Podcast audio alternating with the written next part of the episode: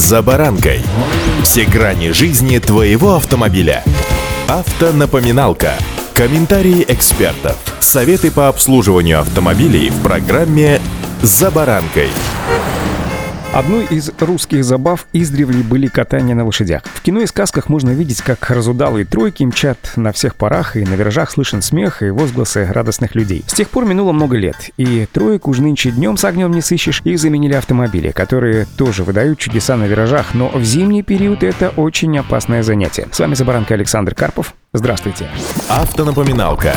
Самое главное при зимнем маневрировании – это скорость. Смотрите, многие водители, переобув свой автомобиль в зимнюю резину, становятся излишне самоуверенными и разгоняются чрезмерно стремительно, так же, как, к примеру, делают это летом. Автомобиль может начать движение с пробуксовкой колес, а это уже означает, что управляемость страдает в какой-то степени. А зачем же это допускать в результате своих же действий? М? Трогаться с места лучше медленно и плавно. В повороты входить также плавно, постепенно увеличивая угол поворота колеса. Ошибка заключается в неправильной выборе выбранной траектории движения. Правильнее в момент входа в поворот сразу повернуть руль на нужный угол и на дуге его либо не менять, либо чуть-чуть уменьшить. В противном случае возможен занос, который может закончиться одному богу известно чем, если, конечно, вы не будете понимать должным образом, как реагировать на данную ситуацию, очень четко зная, что нужно делать. Тесты, да и миллионы водителей уже доказали, что если у автомобиля задний привод, то нужно немного сбросить газ и довернуть руль в сторону заноса, то есть в ту сторону, куда движется задняя часть машины. При заносе на переднем приводе, наоборот, помогает добавления газа, которое выравнивает автомобиль, вытягивая его вперед. Причем тут очень важно не путать занос со сносом передней оси в повороте. Тогда наоборот, добавление газа может только навредить. С полным приводом сложнее за счет того, что автомобиль уверенно разгоняется по снегу и даже льду, что создает иллюзию безопасности. Да, электронные системы в таких случаях могут сделать только хуже. Это связано с тем, что они рассчитаны прежде всего на средние условия эксплуатации, а в критический момент способны блокировать возможность управления автомобилем. Поэтому здесь лучше не слишком на них надеяться.